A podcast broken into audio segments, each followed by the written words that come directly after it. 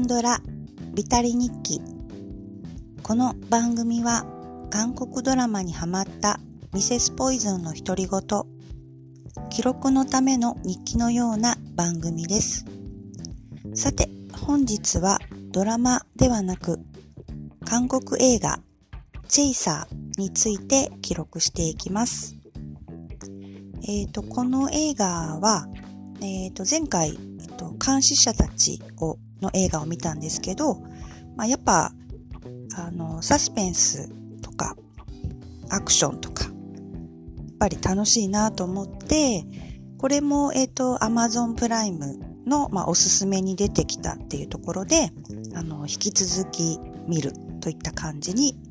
なった映画です。この映画の概要とあらすじなんですけど、えっ、ー、と、映画自体は2008年の映画になります。で、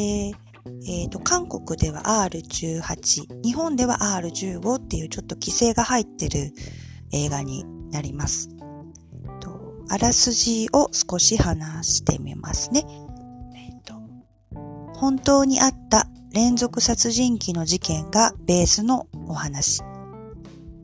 デリヘルを経営する元刑事、キム・ユンソクのところから女たちが相次いで失踪して、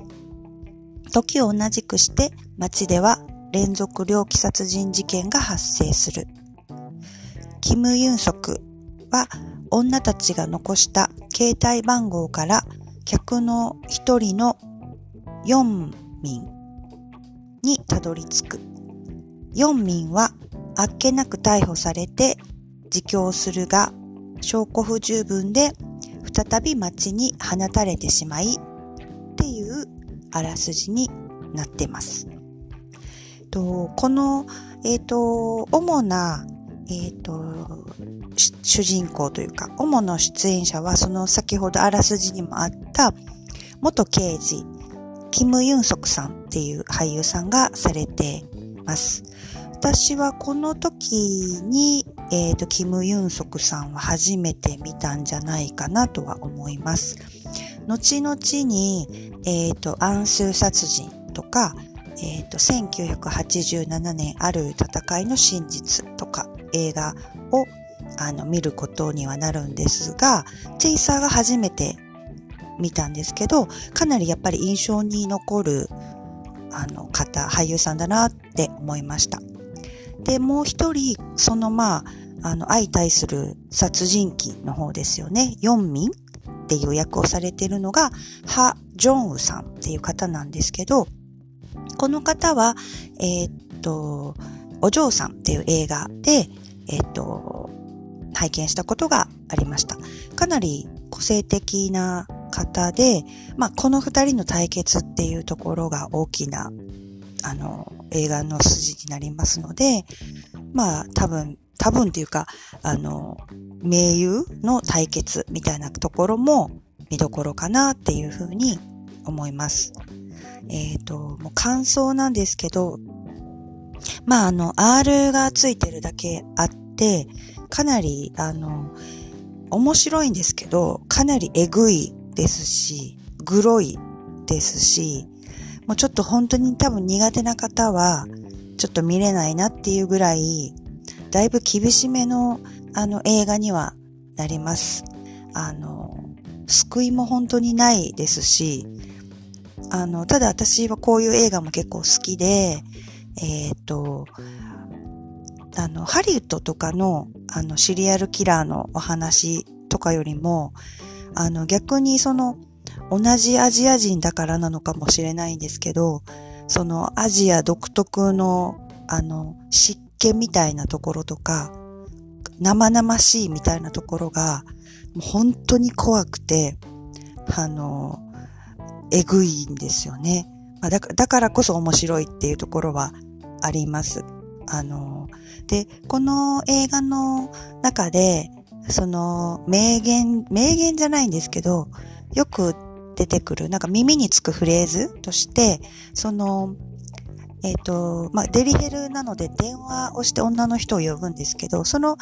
番号の末尾が一緒だなので、あ、同じやつが呼んでるなって、まあ元刑事だから気づくわけなんですけど、その待つ、あの、下の4桁っていうのが、4885なんですよね。あの、4885っていう番号からかかってくるっていうので、まあ、あの、そこがまあキーポイントになるんですけど、あの、韓国語で言うと、ちょっと発音が、あの、ちょっとわからないんです。よく合ってるかわからないんですけど、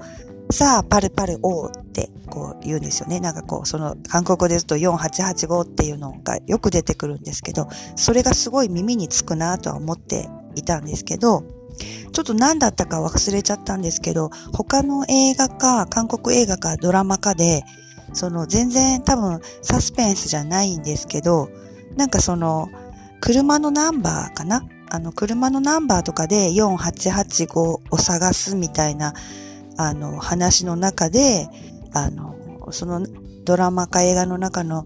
あの、出演者たちが、あの、チェイサーかよっていう、あの、ツッコミが入るっていうシーンを、なんかどこかで見かけたことがあるんですけど、まあ、それぐらい、多分韓国でも有名なフレーズ、あの、かな、4885っていう番号